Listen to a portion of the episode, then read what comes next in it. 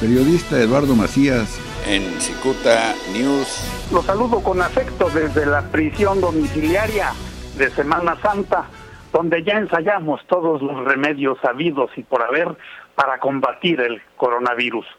Tales como tomar café tres veces al día, o mucho jugo de limón, o hacer gárgaras de bicarbonato con vinagre, o sopletear con aire caliente la garganta con secadora de cabello, o hacer aspiraciones de vapor de una cubeta de agua hirviendo con una cucharadita del famoso Big Vaporru, o tomar el sol primaveral haciendo la señal de la cruz, o dar brinquitos agachando la tatema a ritmo de danzante guadalupano del 12 de diciembre para descongestionar los bronquios, y bueno, hasta para practicar el detente presidencial.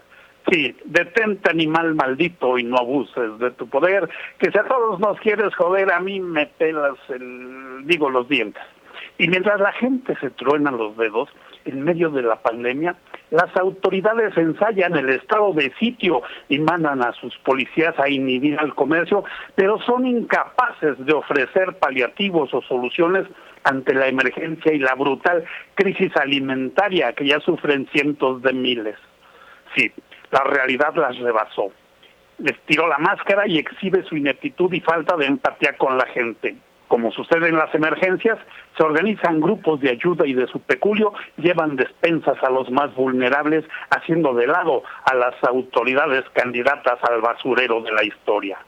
Ayer, en su que informe de labores, el presidente se tiró otra de sus infumables mañaneras, pero ahora despertina y sin paleros.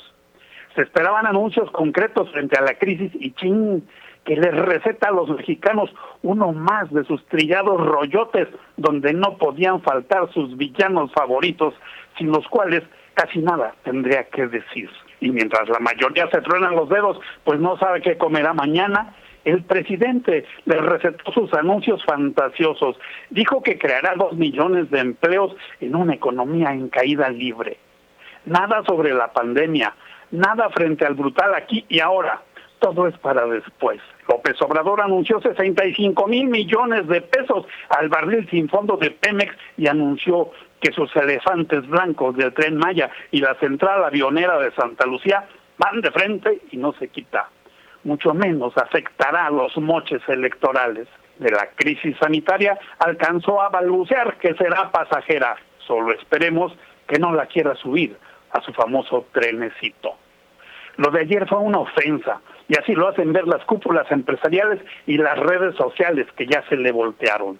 El Consejo Coordinador Empresarial dijo que el buen juicio es esencial en tiempos difíciles. Se requiere sentido de la realidad, tómala, barbón.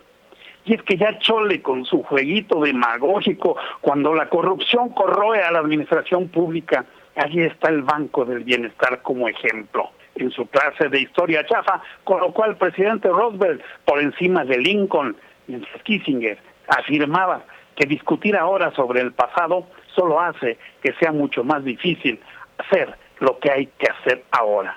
Y hasta la próxima sean felices, muy felices en su encierro domiciliario, recordando que no nos vaya a pasar lo mismo que a mí cuando enseñé a mi caballo a no comer, pero una vez que aprendió, chin, que se me muere el malagradecido.